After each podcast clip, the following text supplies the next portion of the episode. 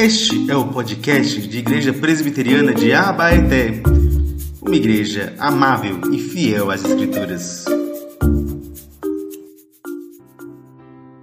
A palavra do Senhor nos diz assim: é, Assim, pois, irmãos, somos devedores não a carne, como se estivéssemos obrigados a viver segundo a carne.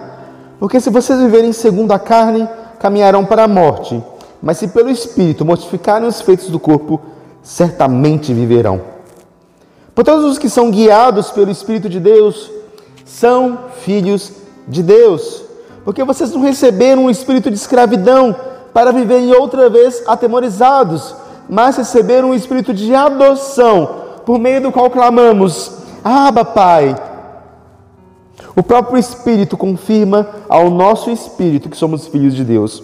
E se somos filhos, somos também herdeiros herdeiros de Deus e corredeiros com Cristo, e se com Ele sofremos, para que também com Ele sejamos glorificados. Amém, irmãos? Oremos mais uma vez. Deus, nós temos essas promessas grandiosas e gloriosas diante dos nossos olhos, ó Pai. Nos ensine hoje por meio da Tua palavra. Faça o que esse Santo Espírito que, que nos dá um espírito de adoção, que não nos dá um espírito de covardia, venha atuar em nossos corações e nos faça clamar, Abba Pai, nos faça compreender de fato a paternidade do Senhor. No nome do Teu Filho Jesus, que eu te oro e agradeço nessa noite, Pai. Amém. Meu irmão, o que você deseja quando você quer ser amado? O que você deseja quando você quer atenção.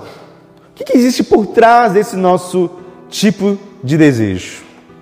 Todos nós, de alguma maneira, queremos ser amados por alguém, queremos algum tipo de atenção. Esse eco, esse desejo por ser amado, sempre foi na história, nas histórias que nós ouvimos, nos livros que nós lemos, nos filmes que assistimos, relacionados com o desejo por um pai. Desde Rei Leão, que ele chora a morte de seu pai Mufasa, até Star Wars, com a gente descobrindo que o Darth Vader na verdade é o pai do Luke, aquela bagunça toda. Todas as histórias que nós lemos, ouvimos, que amamos na ficção, todas elas têm por trás esse desejo de amor, de atenção por um pai que de alguma maneira está ausente. Esse desejo de ser notado, de ser amado por um pai. O escritor Paul Auster, que também é um cineasta, ele resume bem esse desejo em um de seus livros, quando ele diz assim: Você não para de sentir fome pelo amor de seu pai, nem mesmo depois de adulto. Parece que desde o começo eu procurava por meu pai, indo freneticamente atrás de qualquer pessoa que se parecesse com ele.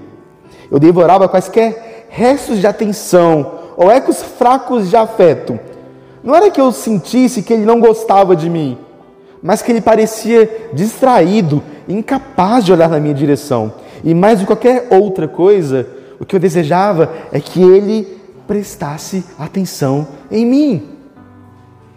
Que ele prestasse atenção em mim. Ou seja, existe na nossa mentalidade, na nossa cultura, naquilo que nós sentimos, um desejo profundo por um pai, um desejo profundo para que o nosso pai nos olhe. E talvez nessa busca de amor, aceitação por esse pai, que nós queremos, um pai que nos ame, um pai que nos queira, talvez seja pensando nessa busca, nessa procura, que a gente encontra que a parábola mais poderosa, talvez, de Jesus, seja a parábola que nós lemos aqui no momento da liturgia, a parábola do filho pródigo. Talvez essa seja a história mais amável, a história mais emocionante, talvez a parábola que as pessoas mais se lembram quando pensam nas histórias que Jesus contou. Eu queria começar esse sermão justamente lembrando a vocês dessa história, essa parábola, a parábola que nós conhecemos como a do filho pródigo, a parábola que conta a história de um filho, um filho que, de algum modo, antes mesmo que seu pai morresse, chegou a ele e pediu a sua herança. Lembrando, gente, aquilo ali era o Oriente Próximo, né? Talvez o que a gente fala hoje do patriarcado, né? se existe uma região que era patriarcal, era o Oriente Próximo. E você, então, chegar para um pai e falar assim: Eu quero sua herança como se você estivesse dizendo: Pai, eu desejava que você estivesse morto. Eu desejava que você estivesse morto. Me dá a sua parte da herança que eu vou gastar e viver do meu jeito. E esse menino, então, que vai, ele torra a herança, aquele filho que vai, torra e gasta com tudo o que a gente pudesse imaginar. O texto não fala muito bem com o quê, mas nossa cabeça, cheia de imaginação, já pensa nas farras modernas. Se, a gente, se fosse nos dias de hoje, essa história, com certeza, seria ali em Las Vegas, gastando dinheiro com os jogos, com a bebida, com as mulheres e com tudo mais o que seu coração desejasse. Mas aquele menino, então, ele chega no fundo do poço. Chega o momento, então, de uh, ver que nada lhe satisfazia e que talvez a única coisa que lhe matasse a fome seria a comida dos porcos. Então, quando ele chega no fundo do poço, ele retorna, talvez querendo ser o empregado do seu pai cabisbaixo, triste, você quer pensando: será que o meu pai vai me aceitar? Será que o meu pai vai me querer de volta?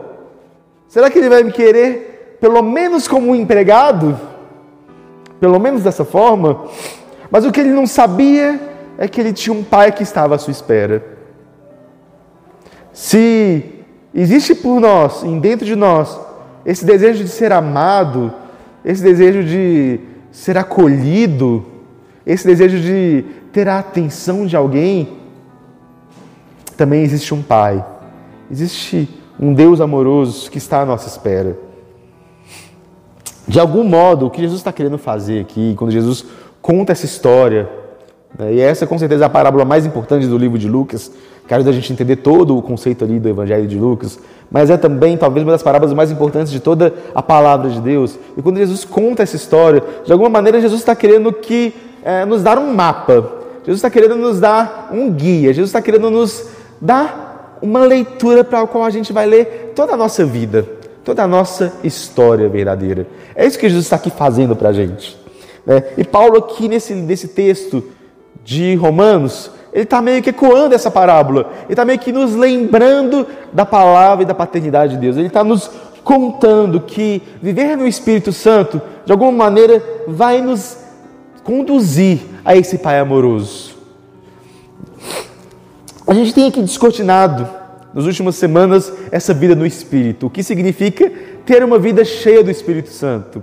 Nós já aprendemos, por exemplo, que uh, Paulo está nos ensinando aqui a lidar com o pecado e com a lei de Deus, e nós já aprendemos então que o Espírito nos torna livres da escravidão dessas coisas. O Espírito do Santo pode nos tornar livres da escravidão do pecado, livres da escravidão da lei, nos dando uma nova obediência, uma nova forma de obedecer a Deus, uma nova forma de se relacionar com Deus.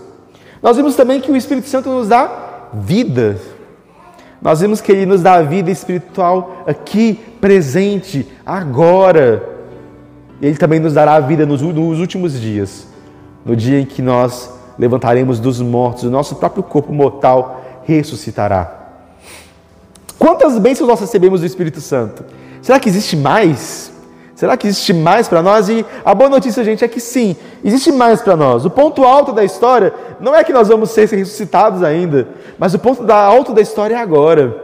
Quando, pelo Espírito Santo, essa vida no Espírito nos capacita e nos faz encontrar um Pai. Um Pai que desejamos. Um Pai que pode suprir essa necessidade profunda que nós temos de amor, de atenção de alguém que de fato nos acolha para dentro de sua família. E a gente vê então que o Espírito Santo em nós é a certeza de que nós fomos adotados por Deus. Nós somos adotados, essa doutrina tão essencial, tão importante, de que agora nós somos adotados, nós somos famílias de Deus. Eu queria meditar isso a partir de dois pontos essa noite. A primeira dela é de que no Espírito nós reconhecemos o nosso Pai. O texto começa nos dizendo o seguinte: Assim, pois, irmãos, somos devedores não à carne, como se estivéssemos obrigados a viver segundo a carne. Porque vocês vivem, porque se vocês viverem segundo a carne, caminharão para a morte. Mas se pelo Espírito mortificarem os feitos do corpo, certamente viverão. Pois todos os que são guiados pelo Espírito de Deus são filhos de Deus. Porque vocês não receberam o espírito de escravidão para viverem outra vez atemorizados mas receberam o espírito de adoção, por meio do qual clamamos: Abba, Pai. Ora, o texto aqui ele começa com uma continuidade daquela discussão anterior sobre vida e morte. Nos lembrando que, olha, o caminho da morte, o caminho do pecado é a morte, mas aqueles que agora são filhos de Deus e que vivem segundo o Espírito têm um caminho de vida. Ele está nos lembrando que nós não somos devedores da carne. Ora, se nós não somos mais escravos do pecado, nós não mais devemos a carne, sendo obrigados a viver constantemente no pecado. Mas antes, agora nós podemos mortificar o nosso pecado. Nós discutimos muito isso nos últimos dias. De que nós, pelo Espírito Santo, temos poder para vencer os nossos pecados, para andar em santificação, andar em santidade com Deus. Em outras palavras, o que o texto está dizendo é que no Espírito Santo nós temos vida e a vida de Cristo.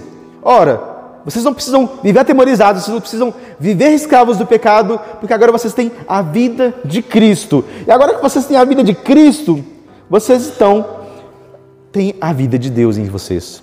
E aí ele passa uma conclusão lógica que para a gente parece surpreendente. Ora, se vocês são guiados pelo Espírito Santo de Deus, vocês são filhos de Deus. Se vocês são guiados pelo Espírito Santo de Deus, vocês são agora filhos de Deus. Ora, o que ele estava dizendo aqui é que vocês receberam nova vida, a vida do Cristo ressurreto. Vocês receberam a vida de Jesus em vocês. E agora, se essa vida de Jesus está em vocês, se vocês agora vivem no Espírito, vocês agora são filhos de Deus, vocês têm uma nova identidade. Antes, nós éramos filhos da desobediência, nós éramos filhos das trevas, nós estávamos nas garras do diabo por causa do nosso pecado. Mas agora, em Cristo, nós somos chamados de filhos de Deus nós somos filhos, porque o Espírito Santo nos guia e está em nós. Ele está nos mostrando para a gente uma boa notícia. A boa notícia é que em Cristo somos filhos de Deus. E isso tudo depende da obra de Jesus em nós. Depende da obra de Jesus em nós. E aqui a gente vai começar a entender algumas coisas. Primeiramente, a gente precisa entender que Deus é Pai antes de tudo, não porque Ele é o nosso Pai, mas como a Bíblia diz, porque Ele é o Pai do nosso Senhor Jesus Cristo. Deus só tem um filho. E esse filho é Jesus Cristo, o filho eterno de Deus. Jesus só tem, Deus só tem um filho legal, vamos dizer assim. Um filho de geração, como dizem os teólogos antigos, de geração eterna, que é Jesus Cristo, o filho de Deus. Mas a história do Evangelho, então, vai nos contar um pouco melhor como nós agora somos aceitos como filho de Deus, se só tem um filho que é Jesus, como é que nós podemos ser filho de Deus? Uh, a história do Evangelho lida conosco como se nós fôssemos órfãos. Qual é a nossa identidade como agora filhos das trevas? É de órfãos. De alguma maneira é como se em Adão nós tivéssemos sido feitos, feitos filhos de Deus.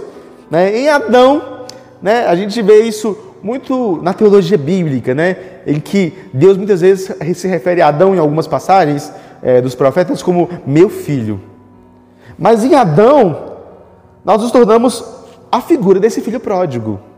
A figura daqueles que, sendo filhos de Deus, por causa do pecado, nós nos tornamos ingratos a esse Deus. Quando Adão comeu daquele fruto, é como se ele tivesse dito: Deus, eu quero a minha herança. Como se eu dissesse: Eu não quero ser seu filho. Eu não quero viver debaixo da sua casa. Eu não quero viver debaixo das suas ordens, das suas ordenanças. Então, nossa história, a nossa sede de amor começa daí, porque nós somos e nós temos essa história desse filho ingrato dentro de nós. A história de um filho que desperdiça as bênçãos que Deus nos dá. De uns filhos que vê a criação de Deus, tudo aquilo que Deus nos dá e diz: Eu quero aproveitar isso do meu jeito. Eu não quero viver da forma como o Senhor quer. Então a gente começa a buscar em prazeres terrenos do pecado algum modo de suprir essa carência, essa necessidade de aceitação, de afirmação. De algum modo, então, a história do filho pródigo é a história de Adão e é a história de cada um de nós. A história de cada um de nós. Repita a pergunta então. O que nós desejamos quando queremos ser amados? Ou o que nós desejamos quando nós queremos atenção? Sermos amados por um pai que nós abandonamos. Sermos amados por um pai que nós abandonamos. De algum modo, a gente tem essa sensação de que o pecado, de que os prazeres deste mundo pode satisfazer essa necessidade. De algum modo a gente tem essa sensação de que essas coisas aqui, presentes aqui agora, podem nos satisfazer, mas não pode. De algum modo a gente está procurando dessas coisas, deste mundo, migalhas dessa atenção e desse amor que nós tanto desejamos. Então isso é tão amargo? Por que isso é tão cruel? Por que parece que nós nunca estamos satisfeitos nisso? Por que será? De algum modo nós estamos procurando por aquilo que nós abandonamos. Estamos sim à procura de um pai. Estamos procurando, estamos à procura de alguém que queira nos amar. Alguém que possa nos chamar então de filhos de Deus. Que possa nos chamar de filhos amados. Alguém que possa nos abraçar. E a boa notícia do Evangelho, a boa notícia da palavra de Deus é que nós somos agora chamados filhos de Deus porque nós não temos um espírito de escravidão, mas um espírito de adoção. O que é esse espírito de escravidão? Quando eu penso nesse termo, espírito de escravidão, eu penso também nessa parábola do filho pródigo, que quando ele então está ali comendo a comidinha dos porcos e ele pensa em voltar, qual que é o pensamento dele? O que, que vem ali na mente dele? O que, que vem no coração dele? Ele olha, meu pai tem muitos servos. E talvez se eu voltar lá como um empregado, como um servo, ou então como um escravo, eu possa talvez ter comida. Seu raciocínio é o seguinte: olha, eu fui longe demais. Eu fui para longe demais dos caminhos do Senhor.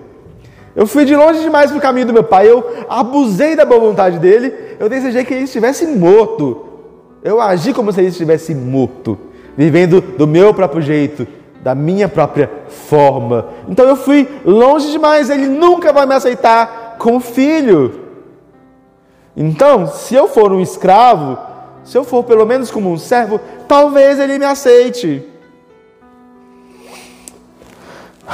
Voltar como servo, voltar como escravo, é de alguma maneira voltar preso ao seu passado, voltar preso às suas más escolhas. O espírito de escravidão é isso, essa sensação que a gente tem de que a gente precisa definir a nossa identidade pelos nossos erros, que a gente precisa definir a nossa identidade pelo nosso pecado, que a gente precisa definir a nossa identidade pelas nossas más escolhas, que a gente precisa definir a nossa identidade pela nossa escravidão.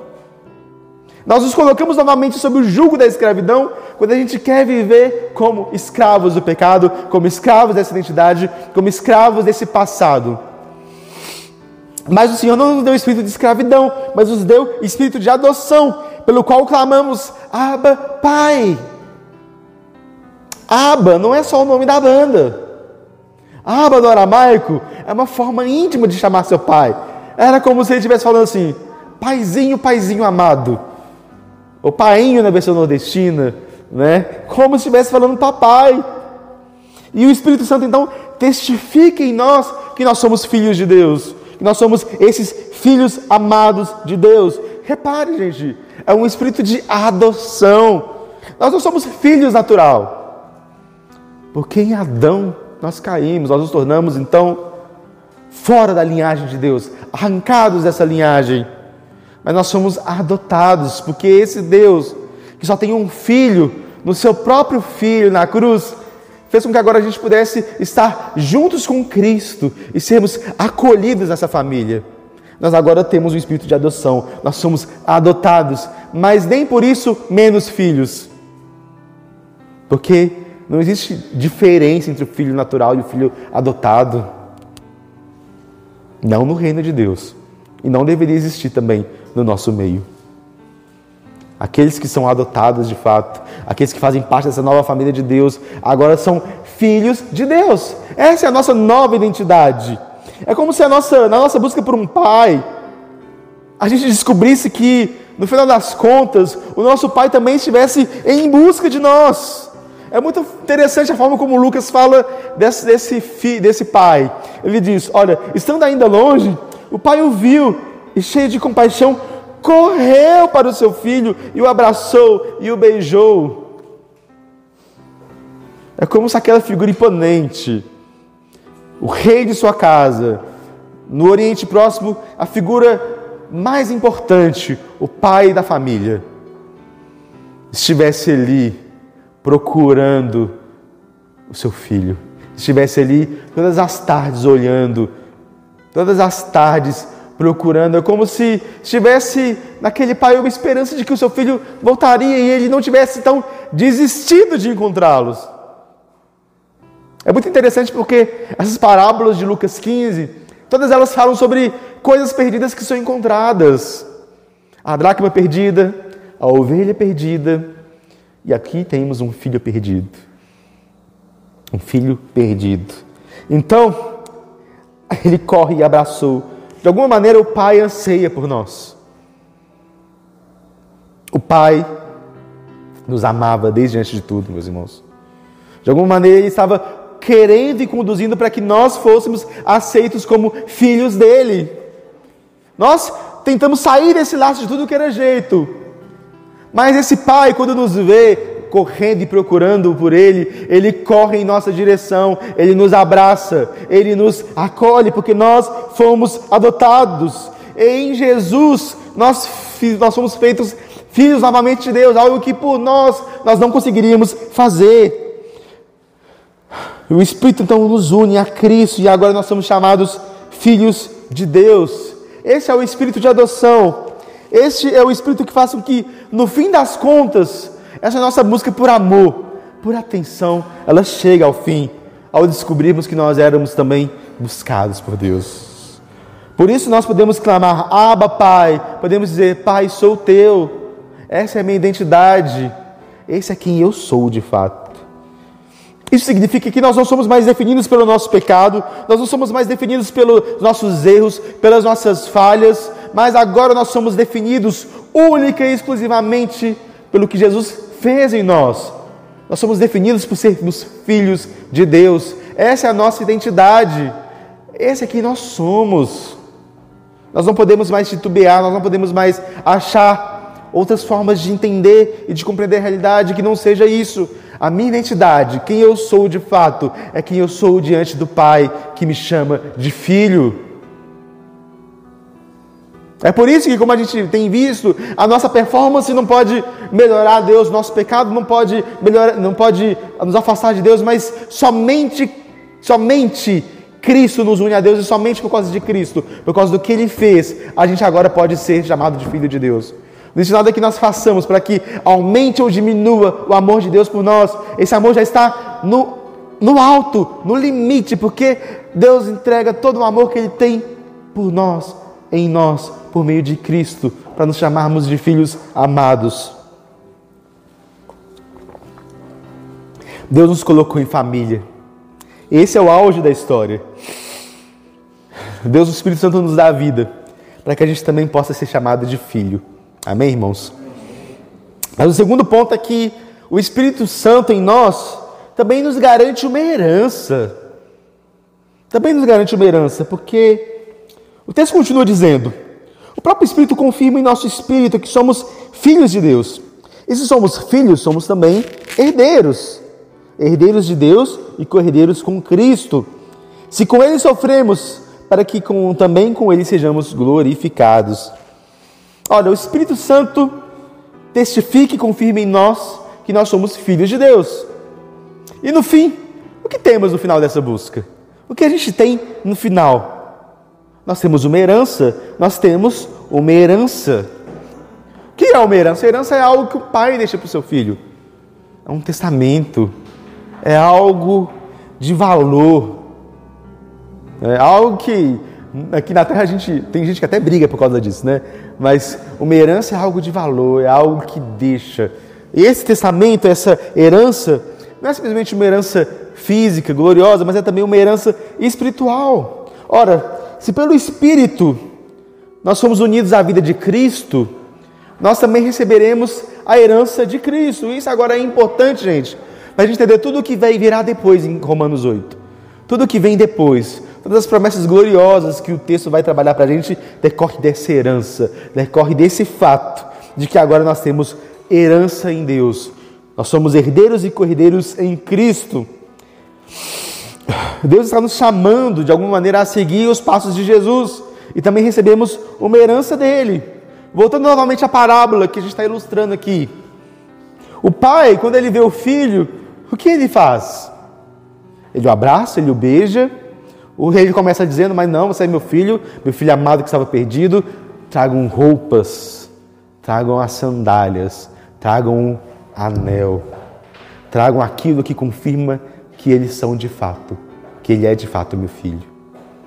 É como se Deus, como se Jesus estivesse nos lembrando que uh, há festa no céu quando a gente se arrepende. E a festa porque de alguma maneira a gente é, é conduzido a algo glorioso quando a gente de fato é chamado a ser filho de Deus. Nós somos conduzidos a algo glorioso. Nós somos conduzidos a algo que é impressionantemente maravilhoso. Nós somos conduzidos a algo que deve fazer nossos olhos brilhar, que é a nossa própria semelhança com Jesus. Jesus é a pérola de grande valor. Jesus é aquilo que deveria fazer os nossos olhos brilhar. E aí, quando a gente recebe uma herança, nós temos aqui a graça, o chamado de nós sermos semelhantes, sermos parecidos com Jesus. Nós temos uma herança em Cristo. E o que é essa herança? Nos tornar mais parecidos, mais vivos, mais próximos de Jesus. Vendo que esse amor é a nossa herança, aquilo que Ele é chamado para ser é a nossa herança é a nossa vida, é aquilo que Ele nos chama de fato para ser e fazer neste mundo. E o texto então nos mostra, vai nos conduzindo que existe algo meio duplo, uma graça agridoce nesse texto. Porque essa herança é tanto um chamado para sofrermos com Cristo, quanto para sermos glorificados com Cristo. É algo meio, meio agridoce.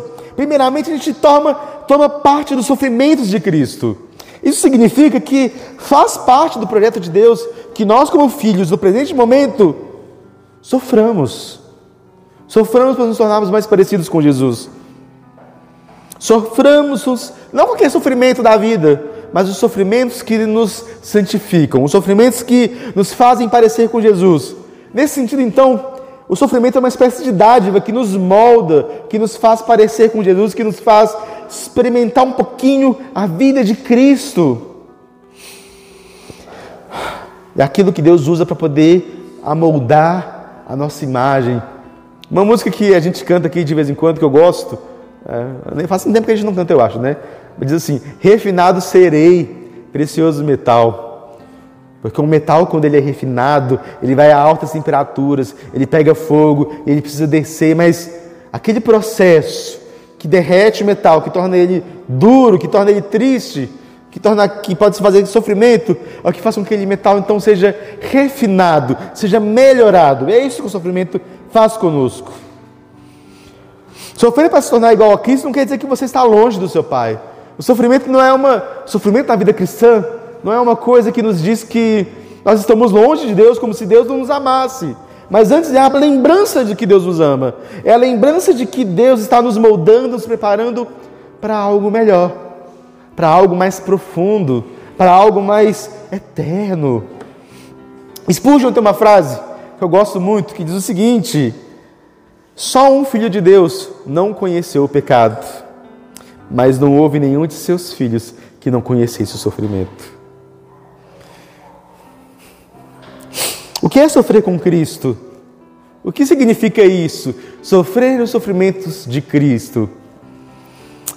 Significa, de alguma maneira, sofrer a rejeição juntamente com Ele. Sofrer as dores juntamente com Ele, porque Cristo, quando Ele veio nos salvar, Cristo, quando Ele veio, é, se encarnou em nós, e quando Ele veio e nos chamou para andar com Ele, Cristo também foi o mais rejeitado dentre os homens. Cristo sofreu o escárnio dos homens, a humilhação dos homens. Cristo sofreu todas aquelas dores por amor a nós. E de alguma maneira nós somos chamados a trilhar esse mesmo caminho do discipulado de também sermos rejeitados pelo mundo por causa da nossa fé. Em alguns lugares do mundo, nós podemos, poderíamos ser mortos, degolados pegar fogo, ser jogado a leões, por amor a Jesus. E aceitar essa rejeição de alguma maneira, aceitar a rejeição do mundo, aceitar o ódio, o escárnio do mundo, é uma forma da gente se assemelhar com Cristo nessa filiação. Mas isso vem com um benefício, porque se com Ele sofremos, com Ele seremos glorificados. Se com Cristo, nós agora andamos e temos uma coroa de espinhos que nos dói até a alma muitas vezes, que nos faz clamar ao Senhor: Eu não suporto mais, Senhor, me ajude. Ou então pedir: Senhor, é tanta aflição que se o Senhor não estiver comigo, eu não aguento mais. Se por um lado nós temos essa coroa de espinhos presente que nos pesa e que muitas vezes torna difícil a nossa caminhada, nós lembramos que nós teremos uma coroa de glória também com Cristo. Nós compartilhamos o seu sofrimento mas nós também compartilharemos a sua glória, também compartilharemos dessa presença dele. É importante a gente lembrar, meus irmãos, que nesse sofrimento nós não estamos sozinhos. Aquilo que Jesus disse, que estaria conosco até a consumação dos séculos, não é uma mentira. É uma verdade preciosa que a gente precisa trazer. Cristo está conosco. Ele nos chama para perto dele, nos chama inclusive para desfrutar esse sofrimento, mas também para fazer esse sofrimento nos fazer contemplar para algo melhor, algo maior, porque nós também seremos glorificados. Deus promete um futuro de glória para nós. Deus promete um futuro glorioso para os seus filhos. A presença do Espírito Santo em nós, que nos apresenta o Pai, também nos garante vitória sobre as nossas lutas, vitória sobre os nossos problemas, vitória sobre o nosso sofrimento. Toda dor é por enquanto, como diz outra canção, mas a alegria daqui até o fim será para sempre. Se com Ele viveremos, com Ele também reinaremos. Deus nos conduz em Cristo a ver a renovação de todas as coisas e a partilhar com Cristo desse governo sobre todas as coisas. Cristo está nos conduzindo para um mundo de glória, para um mundo melhor, para a renovação de toda essa realidade, a renovação que acabará de fato com todo o mal. Deus tem um futuro de glória para nós, Deus tem um futuro de glória para os seus filhos, uma herança maravilhosa, uma herança que nos tornará mais parecidos com Jesus. Não despreze essa herança, não despreze essa esperança, viva por ela, viva por ela. Prova de Deus diz que nem olhos viram, nem ouvidos ouviram, nem jamais penetrou no coração humano o que Deus tem para, preparado para aqueles que o amam. Deus, porém, revelou isso a nós por meio do Espírito, porque o Espírito sonda todas as coisas, até mesmo as profundezas de Deus. Nem olhos viram, nem ouvidos ouviram. Deus tem preparado coisas grandes. Deus tem preparado para a gente um futuro de glória. Nós podemos permanecer, nós podemos continuar, nós podemos andar, nós podemos marchar, mesmo quando a dor nos cerca na viagem. Porque no final a gente tem uma coroa de glória. Essa é a grande palavra de Deus, essas são as grandes promessas que temos. E Paulo ainda vai continuar dando mais promessas gloriosas para nós. Mas o que a gente pode concluir disso tudo? Como a gente pode aplicar essas verdades ao nosso coração, essas maravilhas que nós temos aqui? Queria fazer algumas aplicações aqui. A primeira delas é: nossa busca cessou. Nosso Pai nos encontrou. Nós podemos descansar nisso. Nós podemos agora descansar e parar, talvez, de buscar demais por atenção, de buscar demais por algo que a gente não consegue, ou tentar parar de nos satisfazer por algo que não nos sacia. Porque em Cristo a gente mata essa fome, a gente mata essa sede. A segunda aplicação para nós essa noite é entender isso que a gente aprendeu relacionado a tudo que a gente viu antes, né? De que por que nós não devemos pecar? Por que nós devemos ter santidade? Porque nós somos filhos de Deus. Nós não somos escravos mais do pecado. É, nós não somos mais alguém que está buscando ter santidade pelos nossos próprios meios, mas porque nós somos filhos de Deus. Porque nós somos filhos amados por Deus. Porque essa é a nossa identidade. O filho de Deus quer agradar ao seu Pai. Amém? Nós somos filhos e uma terceira aplicação para nós é que nós, como filhos de Deus, fazemos parte de uma família maior. Jesus Cristo é nosso irmão mais velho, mas ele é um primogênito de muitos irmãos. Nós somos família, irmãos. E ser filho de Deus significa que nós somos família. Significa que nós podemos contar uns com os outros, que nós podemos nos derramar uns aos outros e valorizar essa família que Deus nos dá, essa promessa que Deus nos dá. E por fim, meus irmãos, nós podemos descansar nas promessas de Deus. Nós podemos suportar o sofrimento, sim. Vai doer. Muitas vezes vai parecer insuportável, mas Cristo está conosco. Nós podemos suportar, nós podemos descansar nas promessas dele de que nós teremos glória, de que nós seremos renovados e que essa esperança pode nos guiar para algo melhor e maior. Amém? Em Jesus nós temos isso, oremos.